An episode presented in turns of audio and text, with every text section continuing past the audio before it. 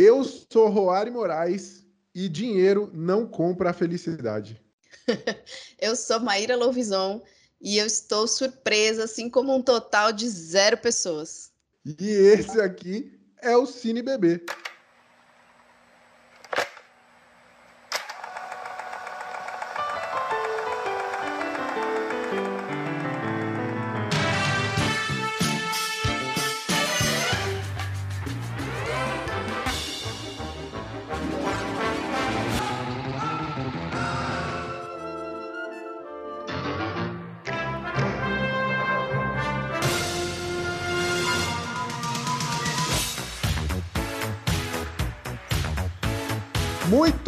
Começando aqui o episódio dessa semana de Cine Bebê, o Cine Clube aqui já está reunido para a gente comentar uma obra é, polêmica, polêmica. Vamos chegar nisso depois aí. Mas, como sempre, estou bem acompanhado aqui dela, Maíra Lovison, a sensata desse podcast. Olá, pessoal. Meu nome é Maíra Lovison e eu só vim aqui pela pipoca, né? Vocês sabem, especialmente hoje com esse filme. ah, esse filme tem tudo a ver com pipoca. Aí eu tenho que concordar contigo. É, e aqui, se você caiu de paraquedas nesse podcast aqui, eu vou explicar para você o que está acontecendo. O Cine Bebê é o Cineclube de funcionários do Banco do Brasil. Então a gente montou um grupo aqui no nosso time, só a galera que é cinéfila, a galera que gosta de falar desse assunto. E toda sexta-feira a gente se reúne para bater um papo sobre o lançamento da semana. Eventualmente a gente vai fazer uma votação aí para assistirmos uns filmes diferentes, filmes clássicos. E o Cineclube, se você quiser fazer parte, procura aí no Teams, procura a gente aqui para você saber como participar. CineBB, é só procurar lá que você pode fazer parte. E se você não puder participar da reunião ao vivo que está acontecendo aqui, a galera está acompanhando a gravação, você pode ouvir o nosso podcast no nosso canal de podcasts, o Não Sou um Robô, certo, Maíra? Com certeza, é isso aí. Procure nos seus tocadores não Sou um Robô, vocês vão encontrar todos os episódios do Cine Bebê. E quem é do Banco do Brasil, vem participar com a gente, só procurar a gente aqui que a gente coloca nesse papo. Temos vários colegas aqui acompanhando com a gente, comentando. A gente vai aproveitar. Inclusive, o filme foi escolhido por eles, numa votação extremamente acirrada durante essa semana. E já vamos dizer aí que quem perdeu, no caso, foi o filme Sete Prisioneiros. Então não vamos falar sobre ele hoje. Já vamos anunciar daqui a pouco qual será o filme deste momento. Mas antes da gente falar do filme de hoje, eu queria que você comentasse, Roari, a nota que a galera deu para o filme da semana passada lá no canal do podcast. Exatamente, exatamente. Nós temos um podcast aqui mega interativo. É o podcast mais interativo do mundo, porque aqui você pode ver ao vivo a gravação, você pode comentar no chat, você pode participar ao vivo, depois você pode ouvir, você pode dar a sua nota lá, é muito interativo o negócio aqui. E a gente falou na semana passada é, sobre Duna. É, nós aqui no podcast, se eu não me engano, a Maíra também deu a mesma nota que eu, a gente deu a nota My Precious, que é a nota máxima, né? Que seria o, o nosso 10, o nosso 5 estrelas. Então demos aí My Precious. Mas a galera, Maíra, não concordou muito não, viu? A galera aqui no nosso na nossa avaliação do público geral, eles deram aqui a nota ó, 43%, né, que foi a grande maioria, e deu ao infinito e além, que seria nota 8 ali, né, mais ou menos. Tá, tá bom, acho que tá é, bom. É, o nosso 4 de, de 5 estrelas, né, a galera gostou, mas não foi aquela topzera toda que a gente achou, né? Então, olha aí, a nossa audiência foi um pouco mais exigente na, nessa expectativa aí do filme. Bacana, mas gostaram também, né? Que bom, que bom. Vamos ver como é que vai ser o de hoje. Passou no crivo da galera e é o que você falou. Eu acho que depois do filme de hoje a galera vai rever a nota que deu para Duna. Maíra, conta aí, que, do que, que nós vamos falar hoje? Muito bem, então, anunciando o grande vencedor da nossa votação, o filme escolhido para tinham muitas opções, muitos lançamentos, muitos lançamentos no cinema, no streaming, muito bacana. E a galera escolheu o filme Alerta Vermelho, um lançamento aí da Netflix, junto, saiu junto no streaming, com opções de sala de cinema também, um lançamento aí híbrido, né, pra gente falar aí nos novos tempos. E a galera escolheu Alerta Vermelho. A pergunta que não quer calar, a gente não sabe se a galera escolheu o filme antes ou depois de assistir. Fica aí essa dúvida, a gente vai conversar sobre isso daqui a pouco. Are you not entertained? My last thing you should know.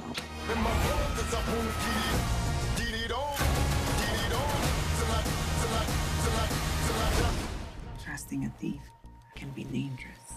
Oh, what the fuck?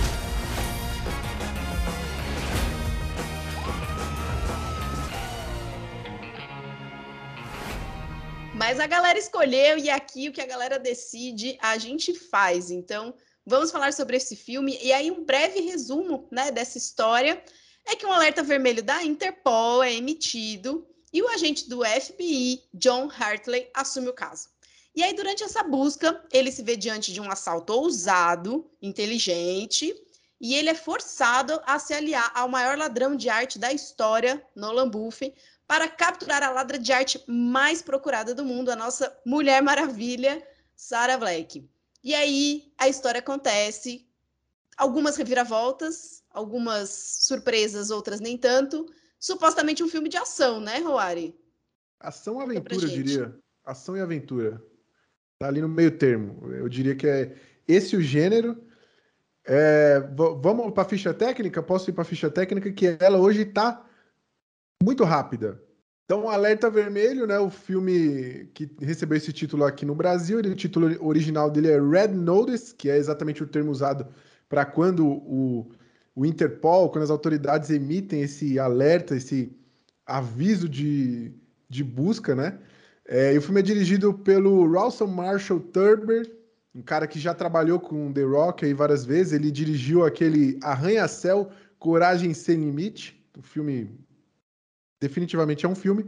Família do Bagulho, que é um filme divertidinho até, eu acho, acho legal. Um Espião e Meio, que é outro filme com The Rock. E ele, não sei se vocês vão lembrar desse filme aí, eu tava olhando a filmografia do cara, e ele dirigiu também aquele filme Com a Bola Toda, que é bem antigo, uma comédia que é de, de queimada. Eu achava super divertido esse filme, eu, eu nunca mais revi. Não sei se ele é bom, mas eu achava muito divertido quando eu era moleque. É, então, esse é o currículo aí do, do diretor, que também assina esse roteiro. E a gente tem no elenco aqui Dwayne The Rock Johnson, Gal Gadot e Ryan Reynolds. Então a gente tem aqui, acho que para completar aqui só faltava o Jason Momoa, porque a gente tem aqui o, o, Adão Negro, né, que vai ser o Adão Negro, que é o The Rock, a Mulher Maravilha, que é o Gal, a Gal Gadot, e o Deadpool, e também o Lanterna Verde, não vamos esquecer disso, o Ryan Reynolds. O filme custou a bagatela de 200 milhões de dólares, para vocês terem uma ideia. Duna de 2021, agora que a gente falou do Denis Villeneuve, custou 165 milhões de dólares. Então esse filme foi mais caro do que Duna e é o filme mais caro que tem o maior orçamento da história da Netflix, tá? Então isso não é pouca coisa, só curiosidade aí, o, o, os atores principais do filme aqui receberam cada um a bagatela de 20 milhões de dólares para fazer este filme aqui. É, e aí eu queria já começar perguntando para a Maíra, acho que a gente pode começar daí. Maíra, não tem como não falar dessa questão da grana, é um diferencial. A Netflix martelou é, esse mês todo, aliás, o ano todo, né? Ele anunciou que seria o grande lançamento do ano, é, o filme mais caro da história. É, diz aí, é, você acha que é perceptível essa grana ou não? Isso, joga na fogueira mesmo. Eu vou aproveitar aqui o comentário da Camila no nosso chat. Camila comentou dinheiro jogado no lixo. Veja que é a opinião de Camila. Basicamente, assim, eu percebo um investimento, né? Realmente, no filme em si, você percebe que houve ali um, um investimento alto, realmente. Agora, a grande questão é quando a gente fala em impacto esforço, né? A gente teve realmente um benefício por todo esse investimento não sei dizer, assim, na minha opinião, eu acho que faltou. Acho que a gente percebe uma ostentação realmente, né, de, de verba. Então, tem locações e cenários, né, e, e coisas luxuosas e tudo mais. Então, assim, houve realmente um investimento alto, isso fica muito claro para mim. Mas a grande pergunta é se o resultado atingido foi adequado. E aí, já para juntar nessa história toda, gente, é, parece que eles vão anunciar aí um recorde que esse tem, foi o filme mais visto da história da Netflix no primeiro dia, no primeiro final de semana, uma coisa assim. A gente vai depois ter os, as informações, mas é realmente um sucesso de audiência por enquanto. Vamos ver o que acontece daqui para frente. Mas vamos, vamos dizer que a Netflix é malandrinha com esses, esses dados de audiência, porque é meio nebuloso, assim. Você nunca sabe se você só abrir o filme, se, se você tem que assistir o filme inteiro. Ontem mesmo eu olhei o, a novela Carrossel do SBT, que já reprisou 27 vezes, estava na frente de Alerta Vermelho. Então, sim, é, é, é, confuso, é confuso. Eu confio na Netflix, vou acreditar na vermelhinha aí, mas é, realmente é complicado. Você falou sobre a audiência, né? Que a audiência está gostando. E eu separei aqui as avaliações no Rotten Tomatoes, né? É, eu acho que isso se reflete em praticamente todos os sites de avaliação, mas eu peguei o do Rotten aqui. 92%, 92 das avaliações feitas pelo público geral são positivas e, em contrapartida, 35% das avaliações feitas pela crítica são positivas. Então, a crítica odiou esse filme e a audiência geral, o público geral, gostou bastante. Você consegue se posicionar, Maíra? De que lado que você tá né, nessa batalha de opiniões? Olha só, eu, eu, eu só vim pela pipoca, né? Vocês sabem, gente. Eu adoro assistir filme, eu adoro me divertir. Eu gosto muito de quase todos os gêneros. Eu gosto de filme de ação, né? Eu gosto bastante de filme de aventura. E aí, por conta de tudo isso, eu confesso para vocês que para mim ficou uma sensação de que faltou aí. Não é, não considero um bom filme de ação e aventura e também não consegui considerá-lo um bom filme de intrigas, né, e, e reviravoltas e suspenses. Eu acho, para mim ficou mais do mesmo, na verdade, menos do mesmo, porque eu acho que faltou ali, faltou, sabe? Para mim faltou coisa ali, faltou ação, faltou aventura, faltou um, um, um roteiro mais surpreendente é, na minha visão, realmente foi um pouco mais, é, mais óbvio do que eu esperaria. Mas, né, aquela coisa assim, meio. Tá, ah, tá, já esperava, ah, isso aconteceu. Ah, ok. Ah, nossa, vai ser. Ah, tá bom. Então, acho que não causou esse impacto que eu esperaria de um filme, né, tão. Tão, que teve tanto investimento, um elenco que eu particularmente gosto, gosto dos três atores, então eu esperava mais. E aí talvez a questão da expectativa, né, gente? Eu esperava mais dele e aí a sensação que ficou para mim é de que eles ficaram me devendo aí um pouco de diversão. É isso aí. Eu acho que a, a palavra expectativa vai pegar nesse filme aqui, porque ó, eu, vou, eu vou falar no o meu caso, eu sou chato aqui do podcast, eu sou metido a besta aqui, o cinéfilo metido a besta. Mas eu primo sempre por quando eu vou ver um filme ter uma experiência que transcende aquelas duas horas. Assim, eu quero um filme que vai me deixar pensando, que vai me fazer bolar teoria, que eu vou pesquisar, vou querer falar a respeito dele. É, e seria injusto eu querer isso desse filme, porque não é a proposta dele, né? Então vamos já tirar isso do caminho. É um blockbuster, é aquele filme para você assistir no temperatura máxima ali, depois de comer a macarronada da mãe, entendeu? Que você vai colocar na TV e ficar conversando com a família. Essa é a proposta desse filme. Só que ele tem uma coisa que joga contra ele, que é o fato de que é, como a Maíra falou, ele, ele não tem um frescor, assim, ele não traz nada novo. E tem filmes, ele me lembrou alguns filmes em vários momentos. Ele, nem sei se tem alguma coisa a ver, porque faz muito tempo que eu vi. Mas você lembra aquele filme é, que tem o Nicolas Cage? Como é que é? Do Tesouro Perdido? A Lenda do Tesouro Perdido, é isso? É, outro, é um filme que eu adorava, assim, e ele também é um filme bobinho que é, usa lá questões históricas, né? Coisa de buscar artefatos, né? Indiana Jones, assim, um Indiana Jones moderno e tal. E ele me lembrou em alguns momentos, só que eu não consegui eh, me divertir como eu me divertia assistindo, sabe? Eu acho que falta um pouco de tempero aqui, falta alma. Eu não senti nada assistindo esse filme, nada. Saí completamente indiferente a qualquer coisa que o filme tentou contar. Eu senti exatamente isso, assim, eu acho que faltou, faltou, faltou alma. E, e, sobrou clichê, né? Eu acho que é isso. A sensação que ficou para mim foi essa, de que realmente eles é, reciclaram muitos filmes de ação e aventura ali e, e fizeram um, um, combo que para mim não agradou, sabe? Assim, é tipo, vamos pegar um pouquinho aqui de Indiana Jones, um pouquinho aqui da, da lenda do Tesouro Perdido, um pouquinho aqui, né, de outras coisas, e, e juntaram num mix que não fez sentido, né? Que não trouxe realmente frescor, e aí a galera no chat tá concordando com a gente, então a gente tem aqui um pouquinho, pelo menos, de, de noção a galera tá. O Rafael entrou agora e já pegou a galera falando mal do filme, que é absurdo. Mas a gente tá tentando entender o que aconteceu, tá, Rafael? Como a gente falou antes, a crítica tá. Não gostou muito, o público gostou, então a gente tá tentando entender. Mas aqui no nosso chat, a expectativa da galera era alta também e não entregou. Para Camila não entregou. Para Vivi foi mais um filme de comédia do que um filme de ação e aventura. Então eu acho que eles conseguiram de repente ter esses elementos e realmente algumas cenas em alguns momentos. E aí eu acho que pelo elenco, né, os atores são bons, então eles têm um time legal de comédia na minha opinião. Então em alguns momentos eu ri, eu me diverti, né? Não vou dizer ah, não, fiquei completamente insensível ao que acontecia no filme. Teve alguns momentos de de, de, de alegria, vamos dizer assim, mas no sentido do, da comicidade que os atores têm. Não agregou a história, né? Na minha opinião, não agregou ao contexto, ao pacote global ali do filme. Então, eu acho que eles têm algumas coisas que aconteceram legal. Algumas cenas eram legais, alguns, né, alguns cenários muito bonitos, algumas coisas ali impactavam, mas algumas coisas ficaram muito aquela questão que o Roar já comentou algumas vezes, né, que ele fica ali pensando, tipo, o mundo acabando e a galera na mesa tomando café né? Aquilo acontecia de uma forma ali, e aí na prisão, e aí, tipo, eles estão na prisão, de repente eles saem da prisão, e, e tipo, por que, que eles estavam ali até agora? Né? Aí você fica ali, tipo, meio, pô, era, era isso?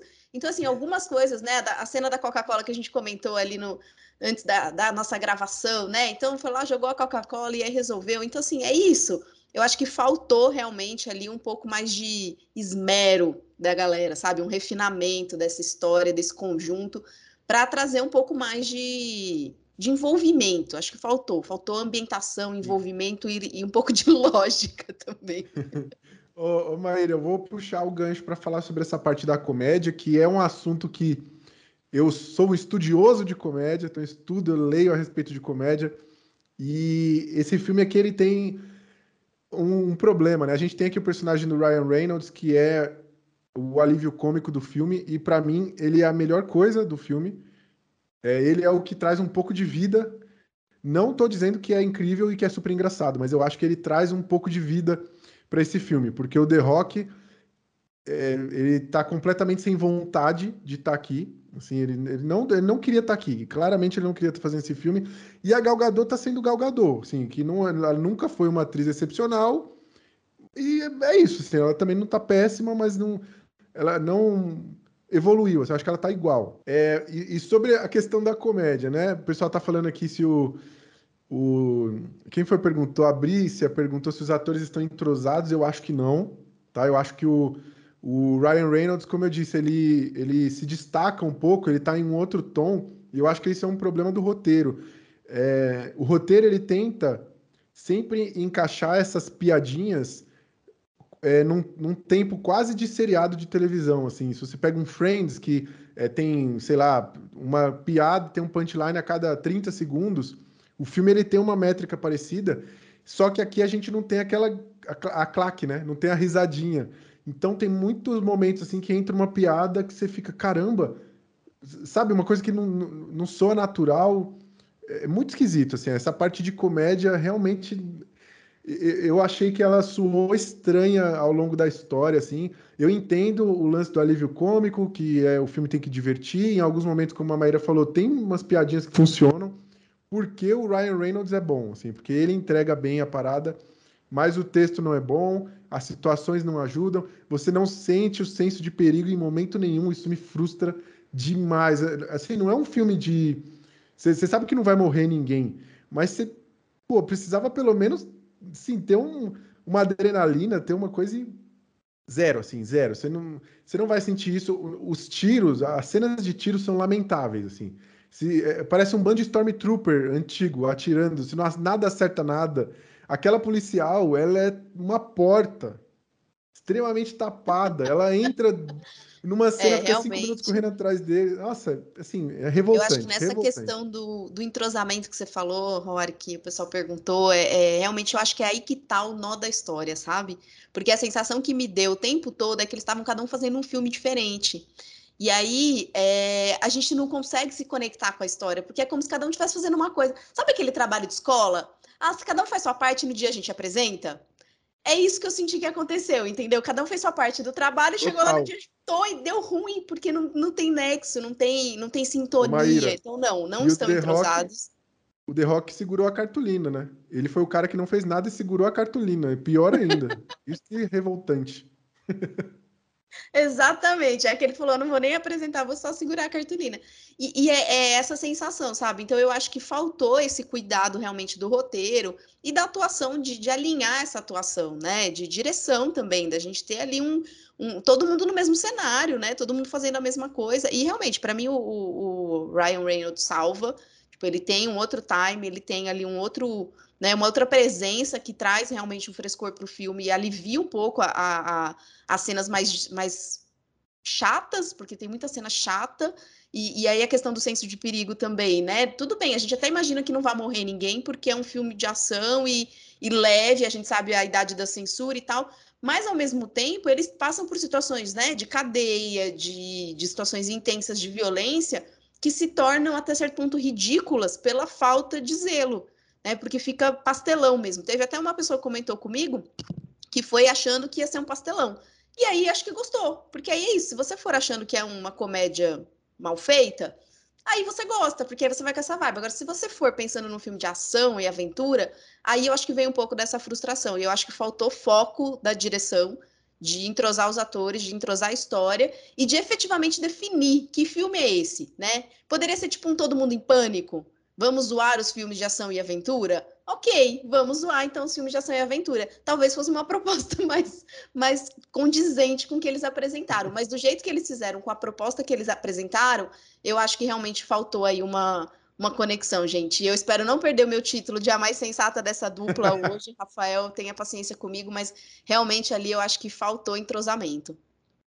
É, eu acho que. Ó, teve uma. Eu me lembrando de cabeça, teve uma piada que eu ri bastante que foi a da cadeia do Ryan Reynolds falando: não, ele não é policial, hein, galera? Fiquem tranquilos, essa parte eu dei risada. Só que aí, olha como que é o filme, quando ele te desperta alguma coisa, que você reage, né, que você acorda no sofá, vem uma outra cena, por exemplo, é, aquela fuga deles da cadeia. Que, por que, que tinha uma parede aberta e os caras estavam montando com pedra a parede? É, e aí é engraçado porque o filme ele se acha muito genial. Porque tem aquela solução da pedrinha, e aí, nossa, sabe aquele negócio que o. Parece que eu escrevi uma piada e eu mesmo ri da minha piada. Assim, é, ridículo, é ridículo, assim, é patético. É, e aí você fica nessa, é muito difícil você embarcar nessa jornada, porque quando você entra, você fala assim, não, beleza, agora eu comprei, vem o filme te dá um tapa na cara desse, assim, alguma solução extremamente surreal o filme, ele, é, é, eu acho que ele leva tão. Ele se leva tão pouco a sério. É, e aí, até um elogio que tem uma coisa que eu gosto nele. Por mais de uma vez, o personagem do Ryan Reynolds faz piadas de roteiro, né? Ele fala, não, isso aqui não sei o que é coisa de cinema. Tem uma hora que eles entram naquele galpão nazista lá que ele fala. Procura uma. Alguma coisa assim, acho que ele fala, procura uma caixa escrito MacGuffin, né? MacGuffin é um, um termo de roteiro para para aquele objeto desejado no filme, objeto pelo qual a trama vai, vai girar em torno, tá? E aí eu acho isso legal, essas, esses momentos em que o filme não se leva a sério, mas aí ele tem momentos em que ele quer se levar a sério e, e não dá. Assim, eu concordo com o Rafael. Se ele tivesse entrado de cabeça e fazer um, um, um, Top Gang, aquele Kung Fusão, fosse um negócio assim, escrachado, eu, eu ia curtir, mas não dá. É, eu acho que foi isso, faltou autenticidade, né? Faltou é, é, é se entender como filme. O que, que eu espero, né, disso aqui? E, e, realmente é muito clichê, né? Você falou dessa questão do galpão do, dos tesouros nazistas e tal. É, é, é, é tanto clichê ali que você fica até sufocado, assim, de tanta coisa. Que você fala, cara, eu já vi isso, eu já vi isso melhor, eu já vi isso de outras formas, né? E aí tem uma hora lá que eles caem no negócio, falando, não, não é aqui. Aí, de repente, tipo, cai o negócio no chão, faz um barulho. Ah, é aqui. Tipo, não, sabe? Ruim, ruim. E aí a, a, policial também, né? A porta, como diz o Roari. Ela aparece ali de repente, quer dizer, não, tem, não tinha nem como, não tinha nem lógica. Enfim, então assim, eu acho que realmente, é, eu acho que se eles tivessem se proposto ser um filme que zoasse ação e aventura, eles talvez tivessem tido mais impacto nesse contexto de a gente falar de filmes. É claro que a diversão, né? Se a pessoa tá ali riu pelo, pelo Ryan Reynolds e se divertir um pouquinho, vai, vai, vai agradar, né? Mas como, como filme de ação e aventura realmente não entregou. E umas cenas que você olha e fala, cara, não é possível, será que eu tô de mal? Eu pensei isso, tá, gente? Vários momentos eu olhava e falava, nossa, eu devo estar num dia ruim. eu devo estar num dia muito mal-humorado, porque eu, eu sou uma pessoa que, né, eu costumo gostar de quase tudo, gente. E eu olhava aquela cena e eu falava, cara, sério, aquela questão do, do, casamento lá, quando eles vão entregar lá, os, os né, sei, evitando aí falar muito, mas eles vão entregar aquele, aquele casamento, é, é, um negócio que você olha e fala, cara, jura? Assim ridículo, mesmo? Ridículo. A única coisa, assim, a única coisa não, além do Ray Reynolds, né, outra coisa que eu gostei, a questão do nome, né, da, da Galgado lá, da, de se chamar de bispo, e, e aí no final ter aquela questão, né, de ter dois bispos no tabuleiro e tal, aquilo eu achei legal. Aquilo foi uma coisa que eu olhei e falei, olha, interessante. Mas o contexto estava tão ruim, tão difícil, que nem foi tão legal, porque é isso, ele precisava ser muito mais legal para ter melhorado aquele contexto. É, eu, eu, acho curioso, né? Ele está. É, é, porque é o que você falou, né, Maíra? A gente. Vamos usar a alusão do, do xadrez. É como se eles estivessem querendo jogar xadrez, eles começaram agora, e a gente já joga há muito tempo xadrez, porque a gente já viu Indiana Jones, já viu um monte de filme que conta essa história, que eles quiseram contar aqui. Melhores. E, e aí, quando tem. A, a, gente viu a jogada sendo feita, sabe? Quando o cara fez o primeiro movimento, a gente falou: ah, ele tá fazendo aqui o, o gambito da rainha. Sei lá, não sei, não entendo nada de xadrez, mas enfim, tô. Ele, a gente viu a jogada na primeira, primeira mexida de peça. E aí, quando ah, tem dois bispos, tipo, caguei, entendeu? Isso daí eu já vi lá atrás, assim, não, não, não, tive a surpresa. E esse é o problema, o filme ele acha que ele é muito inteligente, ele acha que ele tá à frente do público, e não tá. Em nenhum momento teve uma grande revelação que eu falei, uau, agora o filme me pegou. É, vai ser, hoje vai ser, eu, eu, enquanto eu assistia, Maíra, eu, eu, eu pensava assim, não, ainda bem que a Maíra tá no podcast, porque eu vou vir na força do ódio. E aí ainda bem que ela vai vir passar o pano, fazer aquele trabalho, vai falar de mindset aqui no filme, de é, como que é? Mindfulness, né? Ela vai achar alguma coisa. A gente ter ela... consciência, atenção plena. Então, acho que foi isso que faltou para o diretor, inclusive. Fica a dica aí, Rory, bem, bem lembrado. Assim, acho que faltou atenção plena do diretor de assistir o que ele estava se propondo a fazer. É aquilo que você falou. O cara, o cara riu da própria piada e achou bom e não se preocupou Sim. em talvez assim um grupo de foco para avaliar de repente falar faz sentido para vocês isso aqui? Porque assim faltou realmente atenção plena de entender o conjunto. A, a, sensação, a sensação que eu tenho é realmente de um trabalho em grupo da escola. Me dá a sensação de terem sido várias equipes fazendo o filme e aí cada equipe cuidou de uma parte e para cada equipe parecia muito legal mas na hora que você juntou ali o negócio, realmente é, ficou difícil. E aí, assim, eu queria muito estar tá aqui passando pano, gente, porque eu sou dessas. Eu gosto, né, de colocar todo mundo para cima e falar, não, é um filme, vale a pena e tal.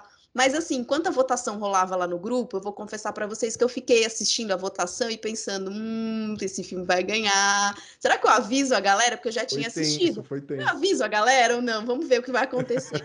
então, assim, eu sinto que teve uma questão de marketing até bastante intensa, que justifica, né, a, a grande quantidade de acessos no, na, na, própria Netflix e no, nos cinemas, e, e na nossa votação. Mas realmente, é, as pessoas que assistiram, pelo menos a maioria das pessoas que eu conversei, não gostaram nem como comédia, nem como ação, nem como aventura, nem em contexto nenhum, assim, né? Poucas pessoas, conheço pessoas que gostaram também, tá, gente? Conheço pessoas que se divertiram e, e, curtiram, mas assim, a grande maioria realmente achou que faltou, achou que não, né, não entregou. E, e aí é isso, assim, a gente tem é, locações lindas, né, de, de cenários incríveis que poderiam ter sido melhor aproveitados. A própria, né, as cenas da cadeia poderiam ter tido ali um, um, outro visual. Me lembrou muito a Viúva Negra, que a gente já comentou, inclusive, né, que, que Rory não gostou, eu gostei, mas assim, né, é um filme, é um filme ok, vai ali, né? E, e me lembrou muito, assim, sabe? Então a sensação que é isso, tipo, fizeram uma colagem uma colagem mal feita, um trabalho de escola que deu ruim. E aí a nota vocês vão saber daqui a pouco, mas enfim. É. Né? Acho que a gente já também não tá, não tá dando muita chance para surpresas para nota. Não tem como. Ó, você, você falou o lance da, das localidades, né? Eu, se eu não me engano, eu vi em algum lugar que eles nem foram para os lugares. Eu acho que é tudo fundo verde. Não tenho certeza, tá? Posso estar falando bobagem. Mas eu acho que é tudo fundo verde. É, de qualquer forma, assim, eu acho que tecnicamente o filme é bem feito, sim. Assim, eu não acho que o filme é mal feito. Enfim, ele é bem executado. Acho que o grande problema está no roteiro. Depois eu vou entrar numa outra questão contigo, Maíra. Mas eu queria falar uma coisa que você falou sobre a quantidade de acessos, como esse filme teve um apelo muito grande com a galera. Eu, eu fiquei muito com a impressão de que esse filme, como muitas outras obras da Netflix, como Stranger Things, por exemplo, É, tem vários outros exemplos, né? O Round Six também. São séries que foram feitas com base em dados extraídos lá do algoritmo e tal. Então os caras têm muita precisão em saber o que que o público quer ver. Eles colocam os atores que o público quer. É, o, Round Six, por exemplo, é tudo que tem lá, as cores, é, os jogos, tudo aquilo é pensado com base em algoritmo, com base para ter apelo no que a galera quer assistir e vai curtir. Só que tem uma diferença entre essas outras obras, Stranger Things, o Round Six mesmo, todas feitas na prancheta, praticar esses itens aí. Só que as outras duas, diferente dessa, eu sinto que tem paixão pela parada, tá ligado? A galera que tá por trás, o cara que escreveu o Round Six, por exemplo, o cara bebeu um monte de fonte, assim, o cara, ele realmente é apaixonado por aquela parada que ele, que ele criou. A galera que fez o Stranger Things, os caras são aficionados lá por, por coisa dos anos 80 e tal. Então eu acho que faltou isso aqui. O, o, o, que, o que fizeram aqui, assim, galera competente é, entregando arroz e feijão, assim, não era uma galera, a galera não queria entregar um baita job, aquele job quando você tá cansado já e ah, toma aí, desovou e é isso mesmo, sabe? É, eu acho que sim. A questão da técnica é legal que você falou. Realmente, o filme tecnicamente também não tem, o, né, assim, questão de de, de, imagem, de fotografia, assim, acho que tá legal, tá, tá bem feito, é, é isso, eu acho que é isso que mais incomoda, porque quando é tudo ruim, fica mais fácil, né, tipo, ah, então é tudo ruim, mas não, ele tem uma qualidade ali de, de estética, principalmente, até, né, para você, pra gente ter a dúvida, será que foi fundo verde, será que não foi, é porque tá bem feito, né, então ótimo, mas aí eu acho que isso incomoda mais ainda, porque a gente sabe que houve investimento, a gente sabe que houve uma pesquisa, a gente sabe que houve uma técnica ali muito boa, então eles entregaram realmente uma técnica muito boa, e aí ele se perde no que pode ser, pelo menos para mim, o mais essencial, que é a questão do roteiro e a questão da história, né, e do, do, envolvimento. Eu acho que quando a gente vai assistir um filme, né, a gente quer mergulhar na história, a gente não quer pensar, como a gente falou, né, a questão lá do mindfulness, da atenção plena, a gente não quer pensar nos boletos para pagar, a gente quer pensar efetivamente naquilo que a gente está assistindo e entrar na história, se sentir parte daquela história. E aí é que eu acho que faltou, que falhou, e uma pena, porque realmente, né, eles tinham outros elementos ali que prometiam, então a expectativa era alta por conta de todos esses elementos. E aí, nessa questão da ambientação e da, da, né, da sedução com o público, eu acho que realmente foi a grande falha. E aí é pior, né? Porque podia ter um, um fundo verde meia-boca, mas com uma puta história, e a gente possivelmente nem percebesse o fundo verde ruim, né? Mas nesse caso, todo o resto meio que perde o encanto, perde o brilho. Então eu acho que realmente a falha foi nesse, nessa questão da gente não mergulhar nessa história e não se sentir parte de tudo isso. Sim, a Netflix falou bonito, hein? Gostei. A Netflix ela tem ela, ela tem outros outros grandes blockbusters que eles são mais conscientes do que eles querem entregar, por exemplo, aquele Resgate, que até pouco tempo ele era o filme mais assistido da Netflix, eu não sei dizer se ainda é, mas ele é um bom filme, assim, ele é um filme bem bacana, bem executado. É, a, a, o pessoal tá falando aqui no chat. É, eu não vou, a Camila, eu não votei nesse filme, esse peso eu não carrego. A Marco falou, nem eu. O pessoal tá tirando o corpo fora. é, vamos falar do roteiro um pouquinho, Maíra, porque acho que a gente concorda que é o grande calcanhar de Aquiles aqui desse filme. Eu acho que o primeiro ponto do roteiro que fracassa é, gloriosamente assim é a questão de desenvolvimento de personagem, porque você falou na apresentação da sinopse aqui o, o nome da personagem da Gal Gadot, por exemplo, eu nem sabia. Pra você ter uma ideia, eu não sabia qual era o nome dela. Não, pelo, eu nem lembro se eles falam isso no filme, sei lá. Não lembrava o nome dela.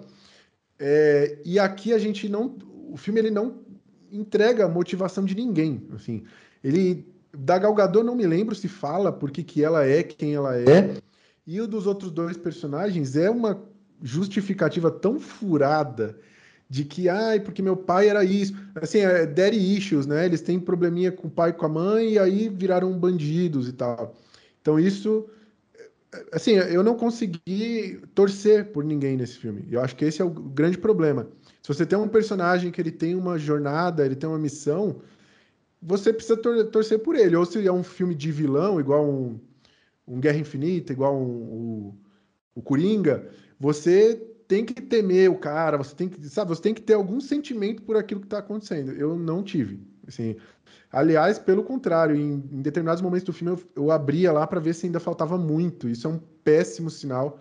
Então, acho que o primeiro grande problema do roteiro é esse. O que, que você acha? Do, desses personagens, assim, da história dele, você gosta? Tem algum que é seu favorito desses aqui?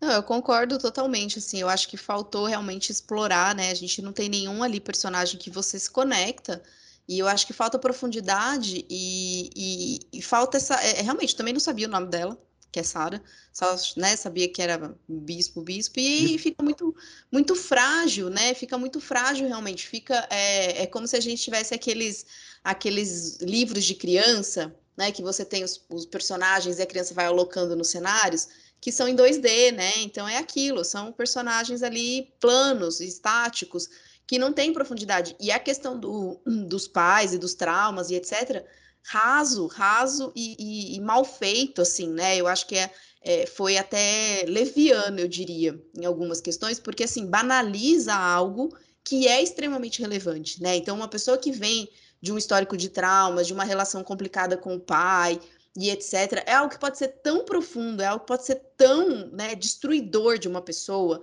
pode trazer tantos problemas para aquela pessoa, e eles trataram aquilo como se fosse algo banal. Eu senti até um certo escárnio em alguns momentos, né, de algo que para mim é, é, muito, muito forte, é importante. Né? Tem muita gente aí precisando de terapia realmente para lidar com, com toda a história e bagagem que vem da, do, dos pais.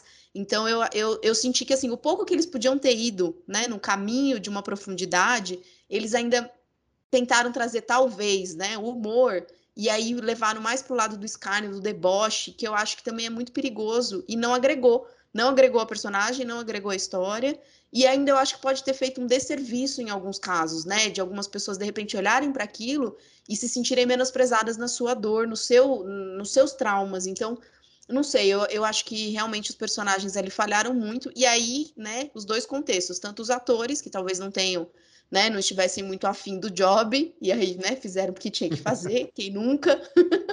e aí, o, uma falha da direção também, de não conseguir alinhar né, esse roteiro e, e, e trazer um pouquinho mais de, de, de, motivação, né, de propósito ali, de, de sentido. Isso. Ficou muito assim, é tudo pelo dinheiro.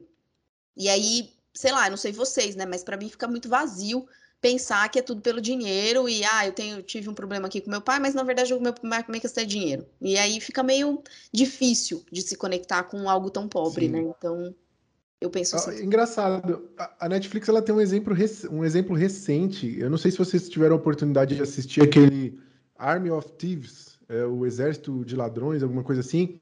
É um, uma, ele se passa naquele universo ali do Zack Snyder, do, do ah, como é que é o nome dos zumbis lá? Dead. Esqueci o nome do filme de zumbi lá, que é, Las Vegas está tomada por zumbis e tal. É assim, os dois são uma bobeira completa, mas são divertidos de assistir. E esse filme novo, esse Army of Thieves, ele conta a história de um cara que ele é, ele é especialista em arrombar cofres, né? O cara bota o ouvido lá e tal. Uma viagem completa. Só que o filme, ele vai justificando aos poucos por que, que o cara tem aquela paixão, aquela obsessão por cofres, e aí ele vai. É até bem parecido, ele vai a, atrás dos cofres secretos lá de não sei o quê, e ele tenta abrir para ele aquilo é um grande desafio. Então não é só a questão do dinheiro, ele não quer saber do dinheiro, sabe? Mas eu acho que lá é um exemplo de como pode ser construído. É, não é um filme maravilhoso, excelente, mas essa, essa, esse arco do personagem lá, eu acho que funciona, nesse sentido de que o cara é muito bom naquilo que ele faz, é, e ele é um aficionado, um pesquisador. É, e aqui eu não sinto isso. Aqui, uma outra falha do roteiro. Tem, tem vários mini arcos aqui que o filme tenta explorar, mas é tudo muito superficial. A batalha entre os os ladrões, por exemplo, né? A, a, disputa, porque eles mencionam, ah, porque eu sou o segundo, não, porque eu sou o primeiro. Então, essa disputa é, da sagacidade dos ladrões e tal não funciona. Isso era uma coisa que poderia ser muito legal de ver. Tem vários filmes de. Você pega lá 11 Homens e um Segredo, todos esses filmes de, de grandes roubos, sempre tem essa questão da, da inteligência, tem um que passa a perna no outro. É, aquele filme do Guy Ritchie novo, Magnatas do Crime, saiu recentemente, foi do ano passado. É bem legal nesse sentido. Então, eu, eu acho que isso também é outra coisa que o filme peca. Assim, essa disputa entre os ladrões eu não me importei, eu não achei eles bons no que eles fazem. É, não, não, não me convenceu de que o Ryan Reynolds, por exemplo, era o segundo maior ladrão do mundo. Não, eu acho que não, e, e eu acho que essa, essa questão, né, a sensação que dá é que eles estão tão, tão, tão fazendo um, exercício, um grande exercício de improviso. E aí, assim, ah, tem um cadeado para abrir. Ah, cadê a chave? Nossa, tem uma chave aqui. Ah, tem um negócio para fazer. Ah, cadê, cadê o mapa? Ah, tem um mapa aqui. Olha que coincidência, gente. Nossa, achei o um mapa. Então, a sensação que dá é que aqueles exercícios de improvisação que a gente vai é, imaginando coisas e, e, a gente sempre encontra soluções, porque é um improviso. E aí, essa sensação que, que fica, né, desses supostos enigmas que eles teriam que, que resolver, que para mim não são nem como um enigma e nem como uma grande solução, né? E aí a gente tem os filmes, por exemplo, inspirados nos livros do Dan Brown, né? O Código da Vinci, outros filmes que falam de questões de criptografia e de enigmas e de Isso efetivamente sistemas de segurança, né? O próprio Missão Impossível, que traz aí grandes elementos de, de, de segurança, né? De quebra de segurança, que eu acho que, que, que, que talvez tenham levado o, né, o nível, vamos dizer assim, mas eles passam muito longe disso. A questão do, do, dos acessos ali de segurança, quando eles vão, logo no começo já dá um, já dá um ranço ali, né? Porque já é uma cena ruim ali no, no museu e tal. E aí depois também quando eles vão para outro lugar, e aí é, a questão de segurança é, é, tão surreal, né? Porque ele usa lá o, a, a Deep Web para fazer a, a, voz e a cara do, do, do cidadão, e aí ele engana é. o sistema de, de de identificação, sistema de voz, sistema de tudo. Você fala, mano, que sistema bosta. Quem foi que fez esse sistema? Porque, cara, eu que não sei programar, talvez tivesse feito melhor, né? Porque assim, é, é de uma fragilidade esses sistemas, você fala, não é possível. Então, assim, eu acho que faltou realmente é, trazer um pouco mais de, de, de, autenticidade, assim, um pouco mais de. Tem uma palavra que eu gosto muito, gente, que não existe, tá? Mas é verdadicidade. Faltou verdadicidade, porque verdadicidade tem mais peso, né? Tem que ser de verdade não tem verdadicidade, fica fake, e aí é mais difícil da gente embarcar na história. Então fica fake os personagens, fica fake os enigmas, fica fake a falta de segurança ali, e aí junta tudo, você fica meio tipo, o que, está acontecendo? Então é, é sofrido é. mesmo.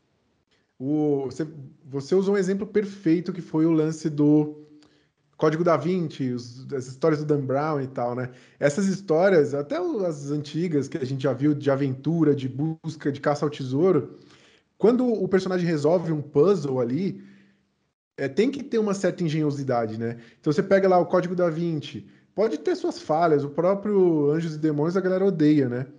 É, mas o, o eu, eu particularmente acho legal. Mas quando o cara vai lá e, e decodifica a parada, tem que ter uma engenhosidade, né? Você tem que sentir que, caramba, o cara agora mandou muito. E aqui é uma bobagem, né? A cena que você falou do, do, do museu, que tem aquela passagem, é o primeiro contato que a gente tem com o ovo, né? Que a gente entende que aquele ovo vai ser o, é o grande ob, objeto de desejo dos ladrões aqui. É, e aí tem um ovo exposto lá e chega o personagem do The Rock que é muito inteligente. E aí o cara fala: Não, o ovo tá aqui, ó, tá tranquilo. Aí ele: Não, não tá. O, quer ver só? Ele pega uma Coca-Cola e joga em cima do ovo revelando que é um ovo falso. Assim, essa cena é lamentável, mas se eu fosse a Coca-Cola, eu processava, porque isso é um dano à imagem da Coca-Cola. Imagina se aquilo derrete uma parada de metal, sei lá, o que, que não faz com a gente, né? então, pelo menos o filme tem essa mensagem é, né, educativa. De... alimentar aí, né? Pra você... Não bebam Coca-Cola, é esse o resultado da história, quer dizer, é aquela cena é lamentável mesmo. Não, e é isso, né? É, não fica nem claro qual é o contexto, como é que é, do jeito que aquele ovo supostamente foi feito, é, não faz sentido que ele se dissolvesse com a Coca-Cola daquela forma, né? Então, assim, fica, ficam alguns gaps de, de, lógica ali realmente muito sofridos. E é o que a Marco falou aqui no, no nosso chat. Um filme que começa com Marco Antônio dando para Cleópatra um conjunto de três ovos Fabergé não pode ser sério.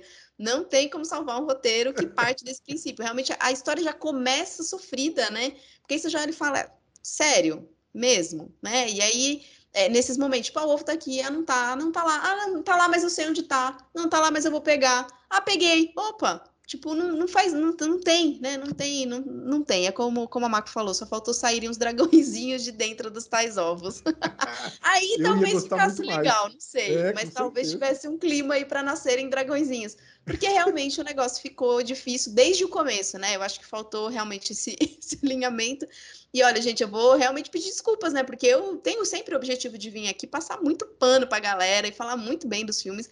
Mas realmente, neste caso, a, a maioria esmagadora escolheu um filme que sofrido, gente. Sofrido é o que eu posso dizer sobre ele nesse momento. O, o- esse filme aqui, ele, ele, vocês falaram da, dessa questão histórica, né? Assim, é, é muito complicado porque ele menospreza muito a inteligência do público. Primeiro que assim, a, a todo momento ele explica tudo. Todo momento ele tá te explicando tudo, ele não te deixa pensar. Então ele fala, é, por exemplo, tem uma cena em que claramente eh, você vê que é a Gal Gadot, porque, enfim, a câmera dá um close em uma pessoa que é uma mulher, sabe que é a Gal Gadot, mas ela tira a máscara para dar aquele close e mostrar. E aí quando revela o grande plot, tem aquele flashback mostrando todos os momentos, assim, tudo que aconteceu, sabe? Esse, cara, isso me revolta muito. E a questão histórica, né? Porque eles falam da Cleópatra, falam dos nazistas. Eles falam de uma maneira tão pobre que é, é justamente isso, é menosprezando a inteligência do público, é achando que o público vai estar aqui olhando pro teto e vai falar: opa, ele falou nazistas? Nazistas, eu conheço nazistas, já ouvi falar de nazistas. Sabe? Ele acha que é isso, ele não, não tem nenhuma profundidade nesse quesito aqui. É muito, muito triste. É, fica difícil mesmo de falar desse filme sem esculhambar a parada, né? É, mas é isso, esse é o resultado. Esse é o resultado de um filme bem vazio, bem sem alma. É a Marco está concordando aqui contigo que menospreza a inteligência do público, é a maior verdade. É isso. E ela falou: é isso que faz com que a gente saia do cinema na metade da sessão. E é aquilo que você falou, né? No Netflix a gente vai lá, olha, vê se, se já tá acabando. Eu confesso para vocês que algumas cenas eu assisti em velocidade 1,5, que também é um péssimo sinal, mas tinha cena ali sofrida demais da conta e eu não estava disposta a perder o tempo que eles estavam definindo para mim. Então eu coloquei uma velocidade, né, vezes 1,5 que é para dar uma aceleradinha de leve, você não perde muita coisa.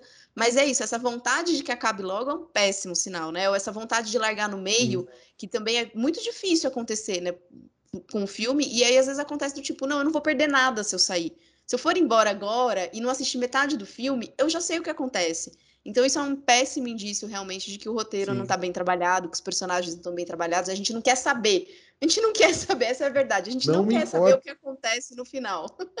Vo- Você sabe que tem gente hoje, eu acho isso uma loucura, assim. Eu acho que o mundo tá realmente doente, porque tem gente que assiste filmes em 2x, assim. Até acho que o Netflix tem o recurso de você acelerar.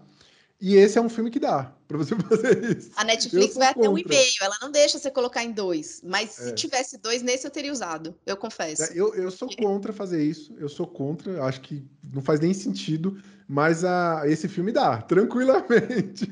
Não, dá Dá pra você tranquilamente. nada, né? Você não tem uma música boa pra apreciar, você não tem um diálogo bom pra apreciar, você não tem. Não, não tem aí, quer dizer, o que, que você perde acelerando, né? Se você acelera um e-mail, não tem nem aquela, aquele, aquele efeito na voz. A voz fica normal, só fica mais rápido mesmo, né? Você perde música, principalmente, né? Porque aí você perde os acordes e, e você perde é, apreciar aquela obra. Né? Então, definitivamente, com É. esse filme, um e-mail dá para quem de repente tiver alguma curiosidade, fica a dica aí. Mas assim, é aquele filme que, né, se não assistir também, ó, tá beleza. O segundo lugar da nossa votação, gente, Sete Prisioneiros aí que a gente comentou, talvez valha um pouco mais aí da atenção de vocês. Fica a dica aí, né? É, tem, tem. É, se- e se você, eu acho que assim, é, le- é legal, se você se divertiu, ótimo, assim, a, a melhor coisa possível, a- a- a- o, que, o que a gente mais quer é que você tenha uma experiência boa assistindo, né? Que a gente tenha uma experiência boa assistindo. É, então eu entendo quem, quem gostou e tal, é, mas eu acho que assim, existem outros, no Netflix, mesmo que não seja Os Sete Prisioneiros, que é um filme mais denso, que vai mexer mais com sua emoção, tem outros filmes blockbuster também, mesma proposta, que vão te divertir mais, assim, que ele tem algumas camadas ali que dá para você explorar um pouco mais. O pessoal, queria pedir desculpa pro pessoal do clube aqui, ó, a Viviane comentou, eu só não saí na metade porque eu queria participar hoje da conversa. a Mako também. Pô, desculpa então, gente, desculpa por isso. É... Ô, Maíra, eu vou acrescentar mais uma crítica ao filme, que vai para a personagem da Gal Gadot, e não necessariamente pela Gal Gadot, mas eu acho que pela forma como o roteiro trabalha ela, é extremamente subaproveitada. Acho que foi os 20 milhões mais fáceis que alguém já ganhou em algum momento na vida aí. É, e ela, eu acho que o roteiro ainda tem um teor meio machista, assim, de tem que ter a cena dela dançando de forma sensual e puxa a perna dela, sabe? Ainda tem umas cenas em que ela briga e tal, luta, que também é ridículo ele saber. Por que, que esses personagens sabem karatê, assim, é, enfim. Mas a, a, eu, eu acho que ainda tem esse ainda tem esse problema de um filme produzido a, com muito, é, os bastidores sendo todos homens e tem esse teor aqui. Ótimo, a Gal Gadot é uma atriz bonita, ela é carismática na tela e tal, mas acho que poderia ter ter, ter sido usada de outra forma aqui. E eu vou concordar com a Marco aqui que a, a Vingança e Castigo, que era outro filme que estava lá, aliás, tinha vários melhores, tá? Tinha o, o Last Night in Sorro lá, o, esqueci o nome em português, era, com certeza ele é muito melhor. Ali, Tic Tic Boom, acho que estreia hoje, inclusive, eu já estreou, sei lá. A lista estava incrível, tá? Mas foi o apelo, né? Esse filme ele é muito maior, ele é muito grandioso em comparação com os demais. É, tem mais alguma coisa positiva que você quer falar? Vamos tentar falar uma coisa positiva do filme para encerrar aqui e a gente ir pro bloco e a galera poder falar? É, só para fechar essa questão da, da dos estereótipos, realmente é, traz a, a, a, visão né, da, da, da, ladra de uma maneira bastante estereotipada, se aproveita ainda né, desses momentos de, de, de visual feminino, o que é muito complicado realmente, né? A questão da, da aparência e, e a questão da luta também é, de uma maneira bastante estereotipada e que eu acho que realmente a gente precisa ainda né, avançar muito nisso para que a gente possa ter. E eu acho que essa questão do estereótipo feminino, né, na cena da, de sedução, do próprio beijo e algumas questões ali, eu acho que isso ainda piora a questão do roteiro. Porque eu acho que é mais um elemento que torna aquilo fake pra gente, porque é tão estereotipado e a gente já tá tão cansado de estereótipos, né, que a gente já olha aquilo e já dá um, já dá um ranço. E aí é, é, inconsciente, tá, gente? Às vezes a gente nem se dá conta daquilo, mas aquilo já tá tão no nosso, né? Pô, de novo, né? De novo a mulher assim, de novo a mulher nessa posição, de novo a mulher, né, ali na, de certa forma até submissa em alguns pontos por conta, né, depois da relação com, com outro cara. Então, é, tudo isso pra gente já tá tão exaustivo que no nosso inconsciente a gente já se desliga, a gente já, já se desconecta, porque a gente já percebe que aquilo ali não vai agregar.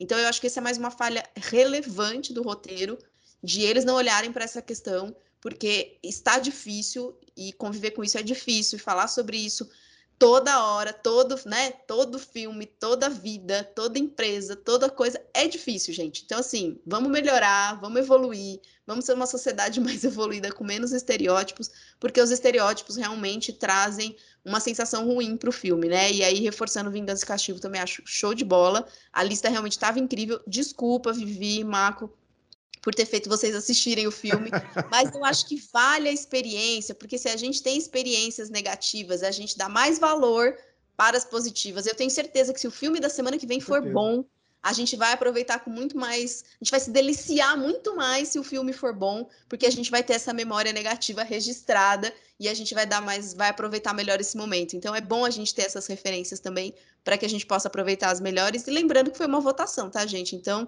não nos crucifiquem. Exatamente, deu uma galera uma acho galera que votou. Coisa boa, né? Isso uma coisa boa. Tá difícil aqui, mas assim, eu, eu acho que para mim a questão boa realmente é o tom da comédia, é o, o, Ryan Reynolds. Eu acho que o Lanterna Verde se redimindo aí, porque eu acho que ele tá muito bem no, no time, no, no, momento. Eu acho que se fosse um filme com ele, em outras condições ali, nessa, nessa vibe que ele tá, talvez até com outros personagens e tudo mais, ficasse mais interessante, assim, um, um humor mais, mais sutil né, não tão escrachado e, na minha opinião, mais gostoso. Então, eu acho que para mim o grande ponto é o é a técnica que é boa, né? O filme é bom de, de, de maneira geral, assim, tecnicamente, e a Sim. questão do, do Ryan Reynolds. O resto realmente é desnecessário e evitem. Só isso que eu posso dizer para vocês. Eu, eu concordo, acho que o ponto alto desse filme é o Ryan Reynolds. Se fosse um filme com foco só no personagem dele, contando a origem, e aí talvez a disputa dele, ele tentando se destacar no meio aí dos ladrões, talvez fosse um filme mais interessante do que o que a gente viu. E eu vou concordar com a Mako também. Acho que ao comentário da Mako aqui, coisa positiva. The Rock só não é mais incrível porque ainda não virou rochedo de, de Gibraltar. Adoro aquele samoaninho. E aí eu vou ter que dizer que a segunda melhor coisa desse filme aqui é o trapézio do The Rock. Inclusive, eu acho que o, aquela cena onde eles gravaram na, no, no, no morro, lá na, na prisão, podia ter sido gravada no trapézio do The Rock. Então acho que foi uma falha do filme, mas então fica aí o corpo incrível do The Rock como a segunda melhor coisa desse filme aqui de Alerta Vermelho. Muito bom. É, não, concordo. Acho que acho que estamos nessa, Marco tá aí, viva o trapézio do The Rock. Maravilha, muito bom. Então, agora que a gente já viu todos esses elementos muito positivos do filme, conseguimos achar aí alguma coisa, a gente vai então para o nosso próximo bloco para a gente ouvir a galera e ver o que, que essa galera massa que está aqui com a gente achou do filme. Olha lá, Marco quer falar, vamos liberar aqui para você poder conversar com a gente. Marco, conta aí, o que, que você achou do filme? Então, eu queria agradecer a vocês por terem colocado a gente nessa ação, porque junto com esse filme eu acabei assistindo dois outros filmes de que eu gostei, né? E foi muito legal. Não gostei tanto assim, não fiquei empolgada, mas foram filmes que eu achei bacana. E com relação a esse, eu nem esperava grande coisa, como até escrevi no chat. Eu vou assistir filme do The Rock sempre que tiver, porque eu acho ele uma simpatia e eu acho que os filmes dele, embora sejam ruins, são sempre bons, é meio que nem pizza. É, adoro o Ryan Reynolds, acho que ele é um dos grandes nomes da nova geração de atores né, dos Estados Unidos, que não é uma, uma geração que me agrade muito, mas o, Ryan, o, o, o Reynolds é uma uma exceção assim que eu faço e que eu acho ele muito muito bom. É, o filme é muito bonito, né? Assim, o visual dele é muito luxuoso e é muito interessante. É pena que com tudo isso ele não conseguiu captar mais do que a minha que o meu senso estético, assim sabe? Você olha, ai que lindo esse ovo, ai que lindo esse vestido, ai que bonita essa paisagem, ai que bonito que é o The Rock, ai que bonita que é a Gal Gadot. E fica nisso. Eu só consegui pensar primeiro naquilo que eu escrevi no chat. Meu, quando foi que o Marco Antônio achou dois ovos Fabergé para dar para Cleópatra? Os ovos Fabergé foram inventados na época lá do rei Luís XVI, ou coisa parecida, na, na França tinha um, um, sujeito lá, um, um, perfumista, que também fazia esses, esses ovos. E não eram ovos Fabergé legítimos, inclusive porque os ovos Fabergé são um pouquinho diferentes, mas é o mesmo tipo. Aí eu não tinha como olhar para aqueles três ovos dentro de uma caixa e não pensar no presente de casamento da Daenerys Targaryen. Eu não tinha como. Totalmente. Aí pensei, não, tudo bem, eu assisti entrevista com o vampiro e a partir da definição que existem vampiros, você compra qualquer coisa, né? Aqui eu vou partir dessa definição que o Marco Antônio deu para Cleópatra esses três ovos e vamos seguir em frente e vamos comprar a história. Mas aí veio mais um monte de coisa que me remeteu àqueles filmes do Nick Cage, que são é, A Lenda do Tesouro Perdido, e são três filmes que você uhum. assiste na sessão da tarde e parte de dar risada, porque não é possível levar aquilo a sério. Esse está na mesma linha. Eu coloquei ele no mesmo, na mesma caixinha. E assim, ele ficou como pior do que aqueles. Então foi bem frustrante, assim, sabe? Fiquei bem é, frustrada mesmo. Se fosse um filme que eu tivesse visto no cinema, tivesse pago para assistir, eu ia sair do cinema meio brava, né? Mas como não foi, eu já tinha pago Netflix mesmo, já estava tudo bem, então assisti e tal. Obrigada pela, pela indicação, principalmente dos outros filmes da, da eleição, principalmente desse TikTok Boom, que está parecendo bem legal. Se não for, também a gente detona e pronto. É isso aí. Mas é isso, muito obrigada. E Boa, Marco. todos. Ô, Fui. Marco, você falou, você, a Marco falou uma coisa muito legal, que a gente acabou não comentando, mas que é o quanto o filme exige da nossa suspensão da descrença, né? Que é o termo que que, que, que é para é para isso, quando você precisa falar, beleza, tá bom, isso nunca aconteceu, isso não é possível, isso desafia as leis da física, mas eu vou, vou aceitar, vamos que eu tô junto. O filme faz muito isso. Então, aquela, aquele momento em que eles estão naquela cena de perseguição com os carros nazistas, aquele momento ali, eu, eu não sabia o que fazer. Assim, eu falo, não, vai ter uma explicação, não é possível que, que é isso. E aí o cara ainda explica o quão valioso é aquele carro e simplesmente eles deixam lá na água e, é- sabe? Eu- eu- esse é um filme que se você começar a fazer perguntas do porquê, como isso, é, da onde veio isso, você vai destruir a sua experiência. Se você conseguir desligar esse olhar, né, de ah, como que isso aconteceu, procurar essas respostas, talvez você vá numa boa, você consiga se divertir, mas é, é muito furado, muito, muito furado. Eu acho que mais do que fazer perguntas, né? Se você começar a pensar um pouco, já vai te atrapalhar a experiência. Realmente é, é, é um desligamento total da mente que você precisa ter ali e, e abstrair geral, porque se você tiver qualquer tipo de, de, de pensamento envolvido ali, é isso que a Marco falou, né? Vai trazer essa, essa inconsistência e aí realmente é essa dificuldade de, de, de essa exigência de você precisar fazer essa suspensão o filme todo, né? O tempo todo, em todas as cenas, em todas as situações. E aí fica realmente muito cansativo, né? E aí você percebe que o que a Marco mais gostou de assistir esse filme foi ter recebido a indicação dos outros filmes para assistir. Então, é, é realmente. É o é a gente falou. ter, te des- ter dado essa oportunidade É. de assistir os outros, talvez até com outro olhar, né? Porque depois de ver esse filme, eu acho que a gente fica até mais compassivo com os próximos, né? A gente até dá uma colher de chá, falando, não, tudo bem, tá, desse jeito tá bom, porque tava tão ruim, que aí você olha pro outro e fala, ah, tá, tá ok, né? Você fica um pouco mais amorosa com os próximos que vierem. Sim, é o contraste. O contraste dele com outras coisas vai tornar outras experiências suas incríveis, né? A Camila falou aí dos efeitos especiais horríveis também, É. bem tensos, bem difíceis. é, E é isso, eu acho que é é, essa pior. Exigência da é gente o não, pior. não não pensar, né? E aí, se você é um ser humano que pensa, talvez não seja um bom filme para você. É basicamente isso. Se você consegue ficar duas horas sem pensar em absolutamente nada, talvez seja mais interessante a experiência. Mas realmente, É. quando a gente tem um pouquinho de, de raciocínio ali envolvido, fica mais difícil de aceitar e de, de embarcar e de aproveitar e de se divertir.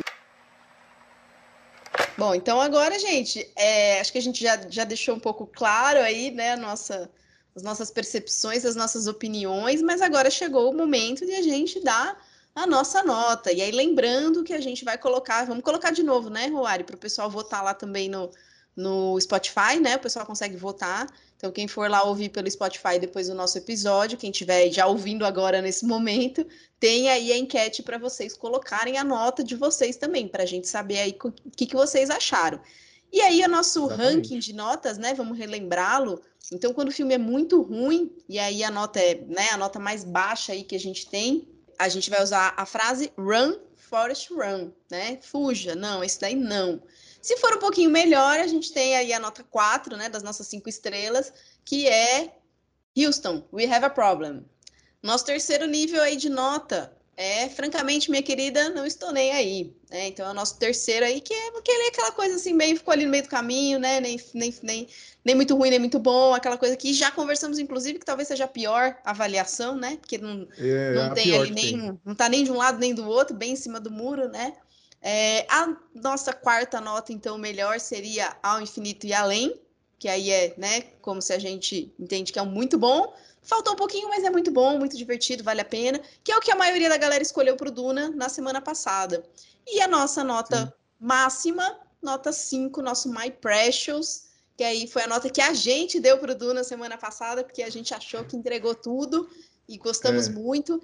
E acho que foi bom, já adiantando aqui, já vou dar a minha nota. Acho que foi bom que tivemos Duna com My Precious, porque realmente trouxe muita coisa legal para mim e compensou o dessa semana, que aí faltou um pouquinho, talvez na média a galera passasse de ano, porque se eu somar lá e aqui talvez melhore. Mas hoje a minha nota, por incrível que pareça, a pessoa veio só pela pipoca, mas a minha nota hoje é 4 Houston, We Have a Problem. Porque é isso, eu acho que ele não é péssimo, porque ele tem alguns elementos ali, o Ryan Reynolds, algumas coisas ali que fizeram até que uma pequena diversão para mim ali, mas é muito pouco o que eles entregaram para mim, o que eles trouxeram. Então, para mim, é Houston, we have a problem. E talvez um problema grande.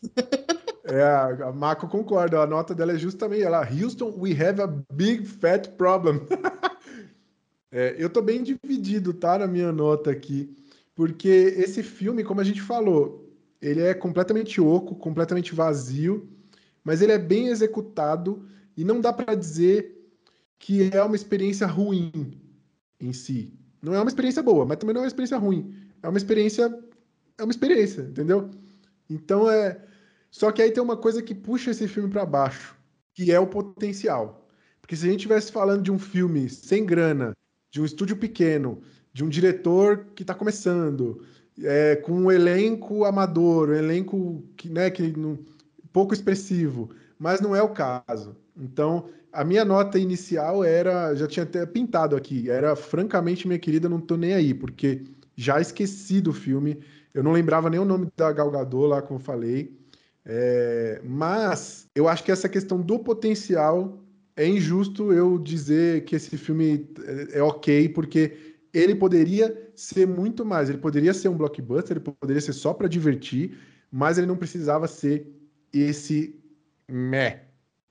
Então, por isso, vou dar também Houston, We Have a Problem. Esse filme podia ser muito mais do que ele foi. E olha, mais uma vez concordamos, hein? Que maravilha. Estamos entrando numa sintonia, olha só essa dupla de sensatez Tá e errado, loucura, tá errado. em sintonia e que concordando.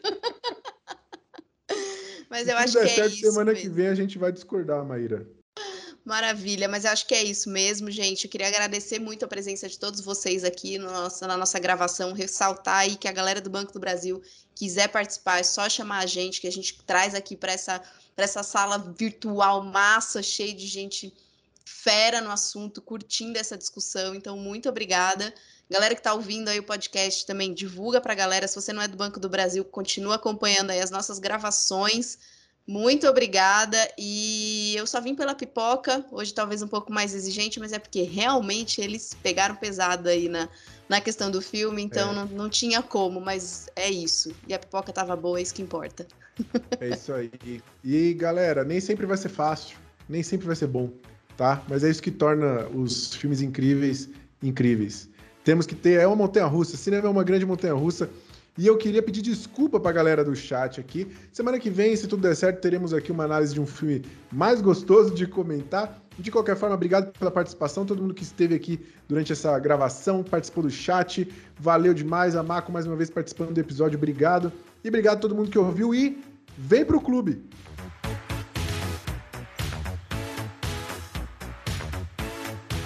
Esse podcast é uma produção da equipe de comunicação da Diretoria de Tecnologia do Banco do Brasil, apenas para fins internos. Para conhecer mais nosso trabalho, siga a gente no Instagram, arroba ComunicaTIBB, e se inscrevam no nosso canal do YouTube.